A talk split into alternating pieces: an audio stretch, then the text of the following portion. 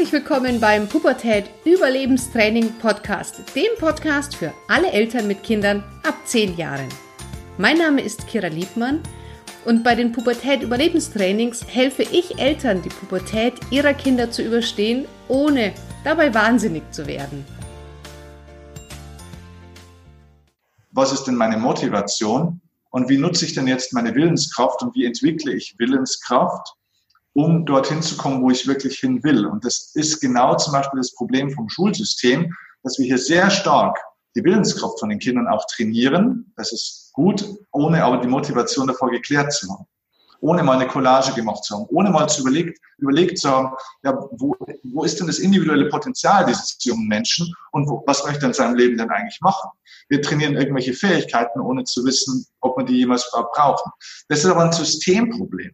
Und das werden wir nicht verändern, erstmal. Ne?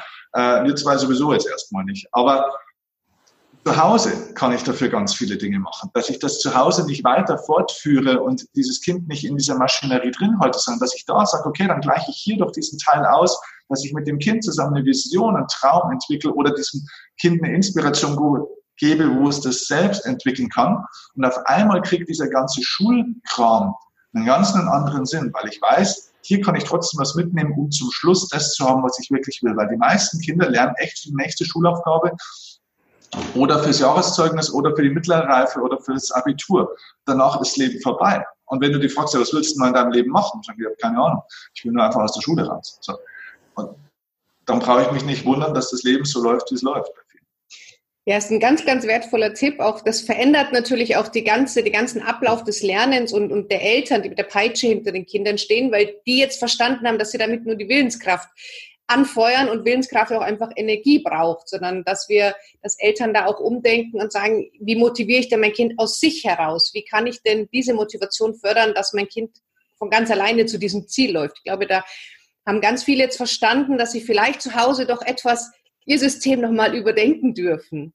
Ja, und dazu gehört auch, weißt du, der Mut, auch über Emotionen mal zu sprechen. Ich stelle das immer wieder fest, dass in Familien zu wenig über Emotionen gesprochen wird. Das sind teilweise Tabuthemen.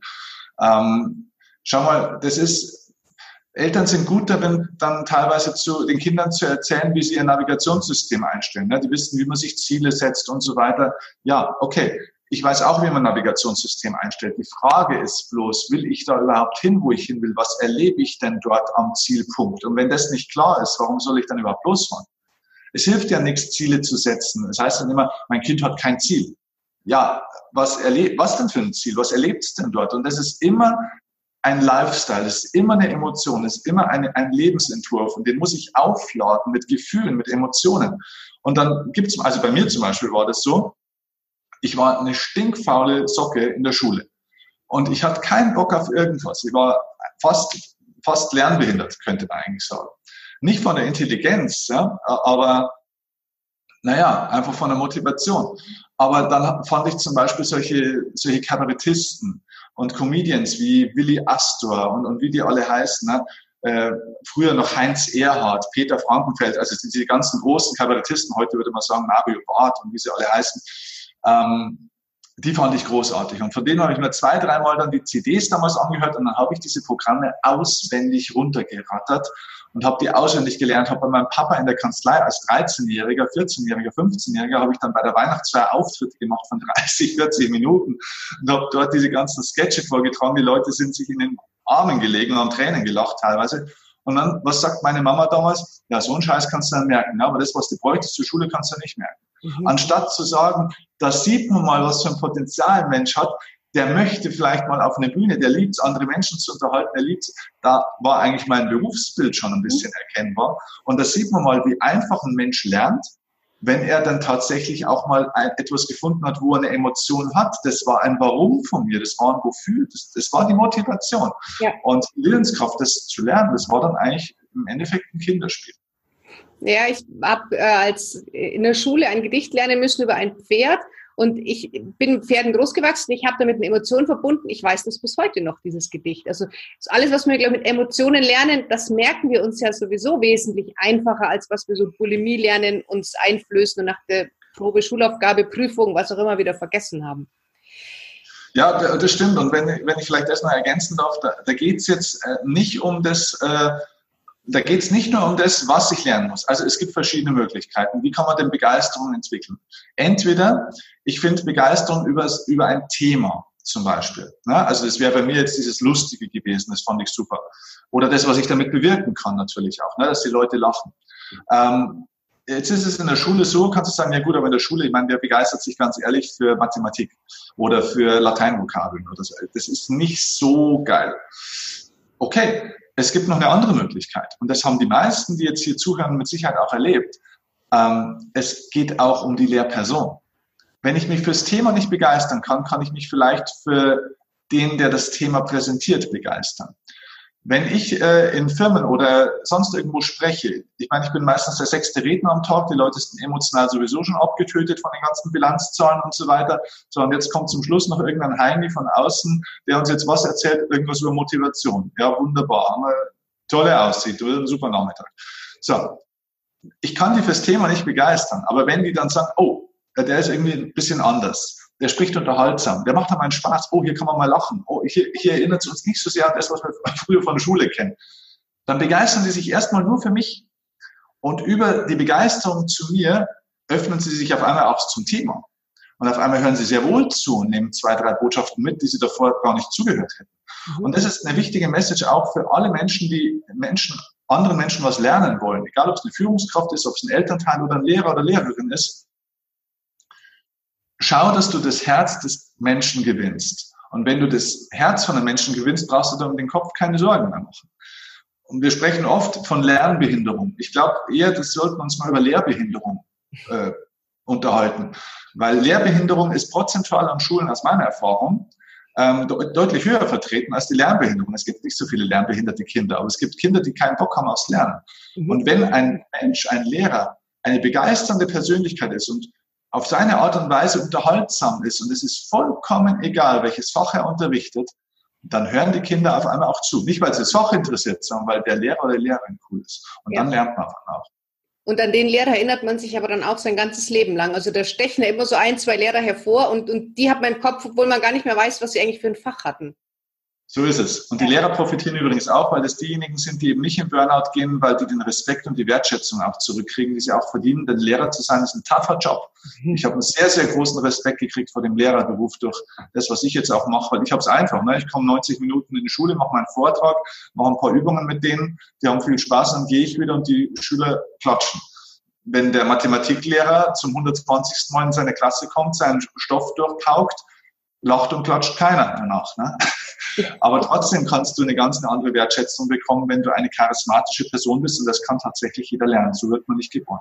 Ja, das stimmt. Jetzt habe ich ein Video von dir gesehen. Da warst du in einer Schule und hast sage und schreibe knapp 1000 Schüler gehabt. Und diese 1000 Schüler haben dir 90 Minuten lang zugehört.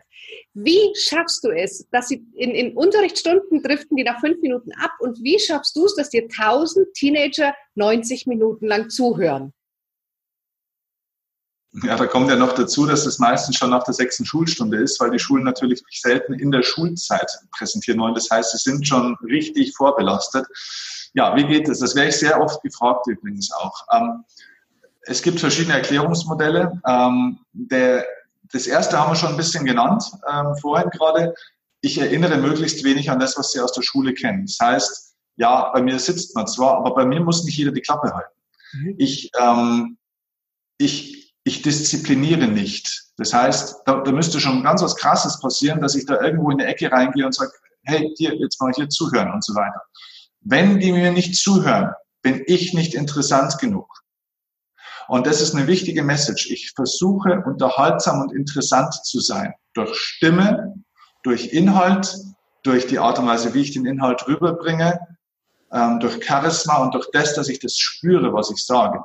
Also das heißt, sei unterhaltsamer, sei interessanter und die, du kannst eine Stecknadel fallen hören an manchen Stellen in meinem Vortrag, wenn es wirklich interessant wird. Ich versuche aber nicht, und das ist nicht mein Ziel, von der ersten bis zur 90. Minute, dass da komplette Ruhe ist. Ich sorge sogar ganz gezielt für Unruhe, weil ich viele Übungen mache und so weiter, wo totale Unruhe reinkommt und da wo es dann auch erstmal wieder zwei, drei Minuten braucht, dass die ruhig werden. Aber ich diszipliniere die nicht, dass ich sage, so, komm, jetzt ist mal wieder Ruhe hier, jetzt hört mal wieder zu, jetzt ist mal wieder Schluss, hier nicht quatschen. Kinder wollen nicht so belehrt werden und du musst es auch nicht. Wenn du spannend genug bist, also immer wenn ich disziplinieren muss, ist es eigentlich ein Stück weit auch ein Offenbarungseid für mich selber, dass ich offenbar nicht interessant genug bin im Thema oder von der Persönlichkeit und meiner Art und Weise, wie ich es vermittle. Ja. Der nächste Punkt ist, dass ich äh, Augenhöhe versuche zu schaffen mit diesen Schülern. Das heißt, ich versuche kein Lehrer zu sein und natürlich bin ich jemand, der eigentlich unterrichtet an der Stelle, ne, weil ich in meinem Bereich mehr weiß und mehr Erfahrung habe als Sie. Deswegen wäre ich auch gebucht. Deswegen stehe ich auf einer Bühne und sitzen unten. Aber ähm, klar, diese Hierarchieverhältnisse haben wir immer. Einer benotet, die anderen kriegen Noten. Also das habe ich immer natürlich ein Stück weit. Einer sitzt immer am längeren Hebel. Das ist auch zu Hause so. Einer ist Eltern, der sagt, wo es lang geht und die anderen sind die Kinder. Der eine hat die Kohle, der andere nicht. Ähm, ja, aber wenn ich mich auf Augenhöhe begebe und ich versuche eher ein Coach zu sein, wie ein, wie ein großer Bruder für die, der trotzdem ernst genommen wird durch das, wie er spricht und wie er ist und durch seine eigene Stärke und Ausstrahlung. Und ähm, dadurch akzeptieren die mich mehr. Ich versuche ihnen nicht zu sagen, was sie richtig und falsch machen, sondern ich gebe ihnen inspirierende Beispiele aus mir. Ich erzähle ihnen aus meinem Leben aus. Ähm, und ich erzähle ihnen Geschichten einfach. Und wenn ich diese Geschichten interessant erzähle und mich selbst nicht so ernst nehme und auch mal über mich selber lache und mich so ein bisschen manchmal auch zum Kasperle mache, dann finden die mich cool, dann bin ich normal. Wir versuchen heutzutage als Lehrer, als, als Trainer, als Elternteil zu perfekt zu sein. Und da gibt es einen schönen Satz, der heißt, Perfektion schafft Aggression. Versuch nicht so perfekt zu sein. Gib deine Schwächen zu, sei, sei imperfekt und du kriegst eine Verbindung zu denen und dann hören die dir auch zu. Das sind zwei Geheimnisse. Es geht noch mehr, aber das wäre aufgrund der Zeit wahrscheinlich unmöglich, das zu erklären. Das ist eine Kunst. Ich kann da nur zustimmen. Ich durfte ja schon mal bei einem deiner Schulvorträge dabei sein. Die Schüler sind wirklich, die sind komplett bei dir. Also das war so toll mit anzuschauen. Jetzt ist ja so, du gibst jetzt nicht nur für Schüler, sondern du gibst ja auch zum Beispiel ein Seminar für Frauen. Um was geht es ja. da in dem Seminar genau und was gibst du den Frauen da so mit bei deinem Seminar? Ja, stimmt. Ich bin wahrscheinlich der einzige Mann, der sich das mal getraut hat. Ein großes Seminarformat für, für nur für Frauen, wo Männer nicht zugelassen sind, äh, zu entwickeln. Das Seminar heißt Power sucht Frau, also nicht Power, sondern Power wie die Kraft, wie die Stärke. Und ähm, es war in den letzten Jahren tatsächlich einfach so, dass ähm, der Markt entscheidet immer, was, was gebraucht wird. Und der Markt hat entschieden, Frauen sind affiner auf meine Themen noch oder auf mich als Männer. Ähm, das heißt, auch auf meiner Facebook-Seite, wir haben jetzt über 30.000 Follower, sind tatsächlich 80 Prozent Frauen.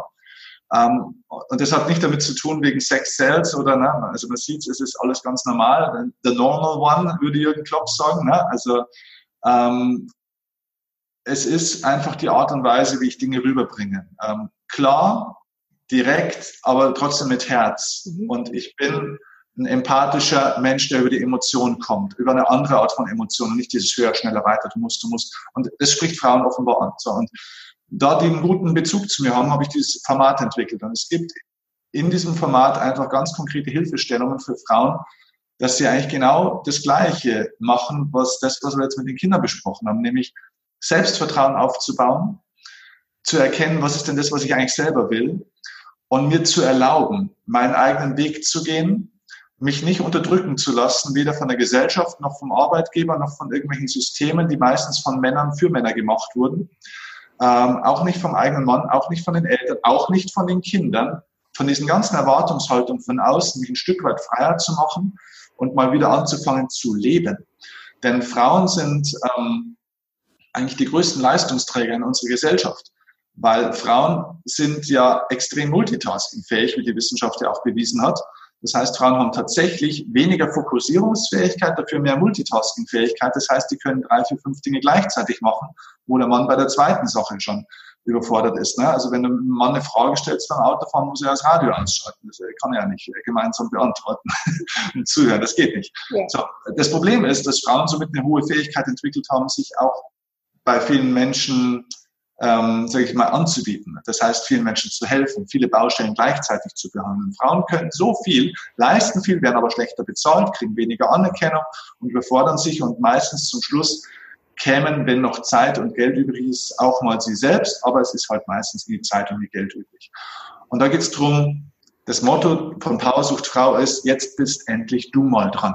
Das heißt, du setzt dich auch mal wieder punktuell an die erste Stelle in deinem Leben, schaust, was ist das, was wirklich meine Potenziale sind, was sind Störfaktoren, die mich davon abhalten, meine Potenziale zu nutzen und das zu tun, was ich in meinem Leben tun will. Das heißt, deine Bedürfnisse auch mal wieder auszuleben, ohne dass ich mich jetzt da irgendwie von meinem ganzen Umfeld äh, trennen muss, sondern das Umfeld dann auch dahingehend zu verändern oder zu managen oder ein Stück weit auch zu erziehen, dass ich ein erfülltes, glückliches und selbstbestimmtes Lebensgefühl aufbaue und somit auch Selbstvertrauen, Selbstbewusstsein aufbaue und ja, einfach mehr aus dem mache, was mir mitgegeben wurde in meinem Leben. Und darum geht's an diesem Tag.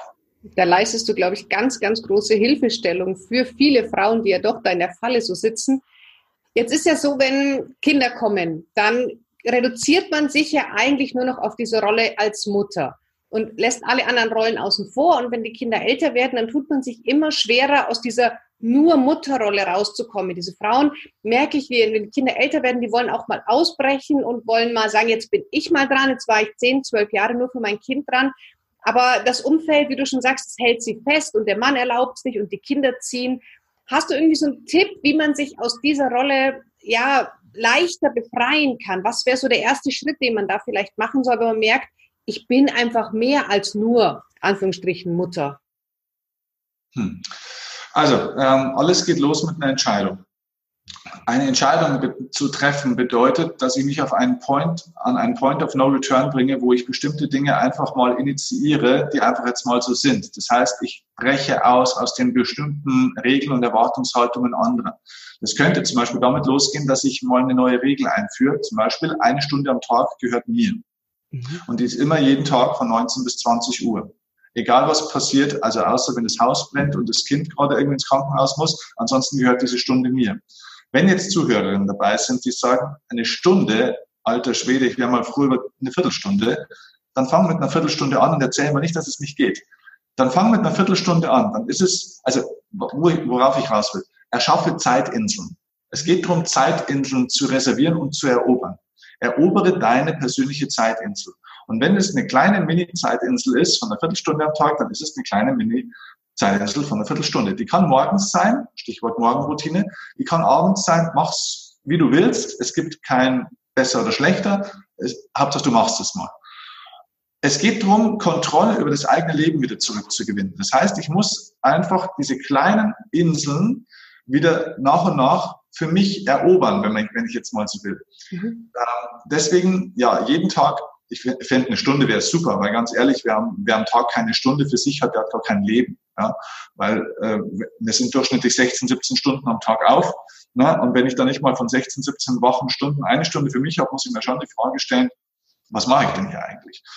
Äh, ich empfehle auch einen Inspirationstag zu machen. Das heißt, es ist ein Tag im Monat, der mal nur für dich ist, da wo du ähm, keine WhatsApp-Gruppe hast, keine E-Mails beantwortest, keine Anrufe annimmst, dich nicht dauernd um andere kümmerst, da wo du alleine für dich an einem schönen Ort bist, wo du dich massieren lässt, wo du in der Therme liegst, wo du in die Natur gehst, am See spazieren gehst, im Café sitzt, liest, irgendwas für dich selber machst.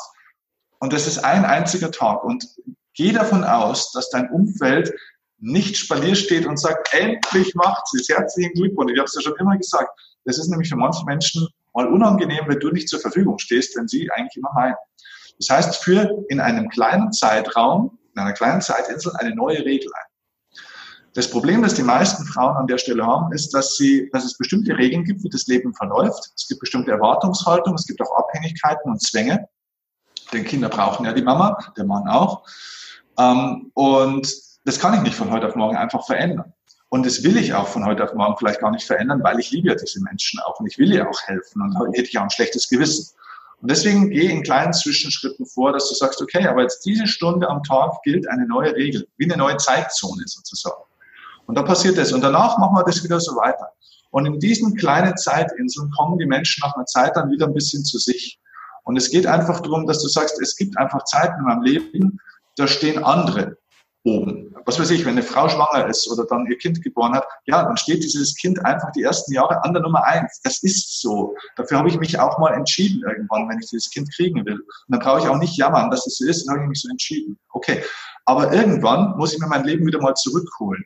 Und da ist es eben dann so, dass ich in bestimmten Zeiträumen auch mal selber wieder an der Nummer eins stehe. Und ähm, dadurch wäre ich auch wieder selbstbewusster und das hilft übrigens auch der Partnerschaft. Denn Männer wollen selbstbewusste Frauen. Es gibt nichts, was weniger sexy ist, als wenn eine Frau sich selber nicht mag, weder körperlich noch, wenn eine Frau ihr Leben nicht mag. Ist ganz ein großes Problem, weil Frauen sind dann unglücklich. Und der Mann hat ein ganz großes Bedürfnis. Wir wollen, dass die Frauen glücklich sind. Und wenn eine Frau nicht glücklich ist, haben wir das Gefühl, wir sind schuld. Also es gäbe jetzt unzählige Folgeerscheinungen, partnerschaftlich und so weiter, die daraus entstehen. Die Lösung liegt darin, dass die Frau sich selbst wieder mehr an die erste Stelle nimmt. Und da würde ich einfach das Thema Zeitinseln als ersten konkreten Tipp empfehlen. Ich glaube, du hast das sicherlich die eine oder andere gerade sehr berührt. Wenn jetzt die Hörer sagen, sie möchten gerne mit dir in Kontakt treten, Steffen, wie machen sie das am besten? Hast du irgendwie ein Einstiegsseminar, wo du sagst, damit fang doch mal an oder soll die erstmal dein Buch lesen? Wie empfiehlst du den Leuten so mit dir mal, sich mit dir und deiner Philosophie und deinen Angeboten auseinanderzusetzen? Also es ist so, ich habe mich irgendwann entschieden, es gibt ja verschiedene Strategien, wie man in so einen Markt reingeht. Ich habe mich irgendwann entschieden, Wissen sollte mehr oder weniger eigentlich frei sein. Und ich habe mich entschieden, meinen, einen großen Teil meines Wissens zu verschenken. Das heißt, es gibt von mir unzählig viel zu lesen. Man, man kann sich natürlich auch meine Bücher kaufen und CDs und so weiter, alles super. Aber alles in allem, ehrlich gesagt, viel, viel von meinem Wissen gibt's kostenlos. Du kannst auf iTunes oder auf Spotify gehen. Ich habe einen sehr, sehr guten Podcast, ähm, wo unglaublich viel Content jede Woche auch kommt. Ähm, es gibt jetzt einen YouTube-Kanal, wo jede Woche drei Videos kommen mit, mit neuen Inhalten. Es gibt einen coolen Blog. Also du findest mich auf allen sozialen Kanälen. Auf Instagram kommt jetzt auch immer mehr Content. Ähm, über Facebook kommen Impulse. Also wir sind auf allen Kanälen eigentlich vertreten. Je nachdem, was dein Lieblingskanal ist, kannst du mir folgen und kannst dich täglich, wöchentlich inspirieren lassen und wirklich auch was lernen, und zwar in der Tiefe. Bei meinen Seminaren ist nochmal eine andere Art von Wissen da, denn es gibt eine Art von Wissen, die kann man über Podcasts und Videos nicht vermitteln. Die haben nämlich mit Erfahrungen zu tun. Und es gibt einen schönen Satz, der heißt, verschenke, was du weißt, um dann verkaufen zu können, was du kannst. Und das ist meine Strategie. Ich verschenke mein Wissen. Du musst für mein Wissen nicht bezahlen. Wenn du zu mir ins Seminar kommst, dann bezahlst du nicht fürs Wissen allein, sondern du bezahlst primär für die Erfahrung, die du dort machst. Mhm. Denn das ist eine außergewöhnliche Lernatmosphäre mit Menschen, da wo du wirklich im Zeitraffer lernst. Also bei Power sucht Frau, das ist das Kennenlernseminar speziell für Frauen, das ist ein Tag das noch tiefgründigere und für Männer und Frauen zugelassene Format ist die Erfolgsoffensive. Das ist ein zweitägiges Einstiegsformat, ein Kennenlernformat, das es auch schon für kleines Geld äh, gibt, wo also keiner sagen kann, das kann ich mir nicht leisten. Ähm, da gibt es genügend Termine und genügend Möglichkeiten und günstige Einstiegstickets, wo sich jeder das leisten kann. Und dort kriegst du erstens mal neben viel Inspiration, neben guten Gefühlen, neben viel tiefgründigem Wissen, auch das tatsächlich nicht draußen im Netz ist. Das ist ein Kerninhalt, also mein Core-Content ist nur bei diesen Seminaren, die gebe ich nirgendwo anders raus. Du kriegst einen Handlungs-, einen Handlungs und Umsetzungsplan, wie du nach dem Seminar dieses Wissen umsetzt. Das ist ein ganz konkreter Plan, den wir beim Seminar entwickeln. Und du machst bestimmte emotionale Erfahrungen, die dich schon auf den Weg bringen. Wir setzen dich auf die Schienen und schieben dich schon mal an und du gehst nach diesen zwei Tagen schon emotional verändert aus dem Seminar raus, hast neue Menschen kennengelernt und hast einen Entwicklungssprung gemacht, den du teilweise, wenn du Bücher liest, in drei, fünf bis fünf Jahren nicht hinkriegst. Ja. Deswegen würde ich empfehlen, zu Power sucht Frau oder zur Erfolgsoffensive als Einstieg zu kommen. Und ansonsten, wer mich kennenlernen will und von mir lernen will, YouTube, Podcast und so weiter zu nutzen. Also ich habe auch deinen Podcast abonniert und war auch schon auf dem einen oder anderen Seminar und das stimmt tatsächlich, was man da mitnimmt, einfach auch an Emotionen, an auch Kontakt mit anderen Menschen, die äh, den gleichen Spirit haben wie man selber, das ist unbezahlbar. Also das, das sind Erfahrungen, die, die kann man im Podcast oder auf dem YouTube-Video kriegst du da hm, gar nicht, gar nicht rüber. Also da kriegst du ein bisschen Wissen, aber die Seminare, die gehen wirklich ganz, ganz tief. Die kann ich auch absolut nur jedem empfehlen. Ich mache auch gern die Webseite dann noch in die Shownotes mit dazu, verlinkt noch auf deine Erfolgsoffensive und Powersucht Frau. Hast du jetzt so zum Abschluss, Steffen, nochmal so, so einen Tipp oder ein, zwei Tipps an Eltern, an, an Mütter, an Lehrer, wo du sagst, das würde ich gerne noch den Leuten mit auf den Weg geben hier am Ende dieser Podcast-Folge? Okay, ähm, wir wissen aus der, also aus der Wissenschaft wissen wir, dass das Unterbewusstsein, das uns ja wirklich steuert, das ja über 90 Prozent unserer Persönlichkeit ausmacht, im Vergleich zu unserem Bewusstsein, unserem Verstand, dass das Unterbewusstsein unter anderem sehr stark über Bilder funktioniert. Das heißt, es geht immer um die Frage, wie gut ist meine Fähigkeit, positive Bilder in anderen Menschen zu erzeugen.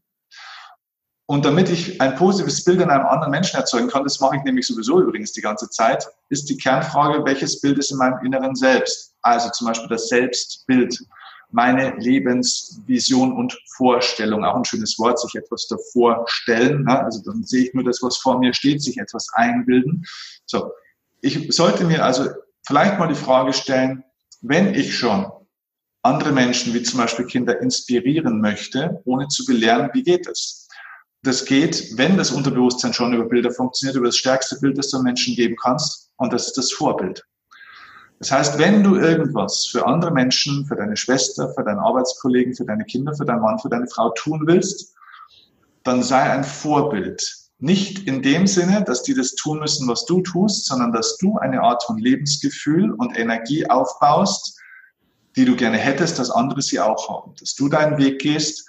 Und es gibt einen schönen Schlusssatz, der heißt, Menschen folgen immer anderen Menschen, die mehr Energie haben.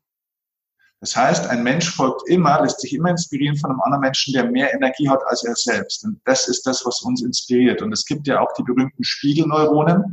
Das heißt, Menschen kopieren auch Verhaltensweisen von den Menschen, an denen sie sich orientieren.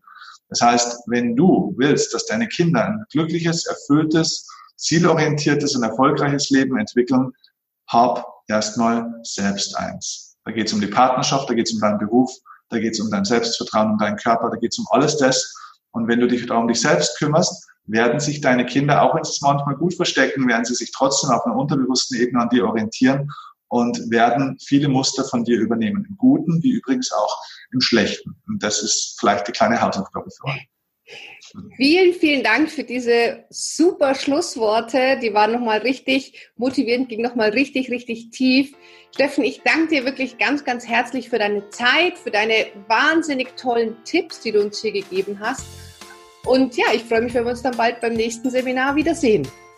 Freue ich mich auch und großen Respekt vor deiner Entwicklung auch. Ich weiß nicht, wann es das erste Mal war, wo wir uns gesehen haben, so gefühlt drei, vier Jahre schon her, oder? Zwei Jahre zwei Jahre. Zwei, okay, ja, also umso krasser, weil die Entwicklung, die du gemacht hast in der Zeit, muss ich sagen, das ist nicht nur gutes Coaching und Seminar von mir, sondern das ist ein Haufen Potenzial, Talent und, und Umsetzungsstärke auch von dir selber. Großen, großen Respekt. Dankeschön, danke Steffen. Und dann bis bald. Bis bald, ciao. Tschüss.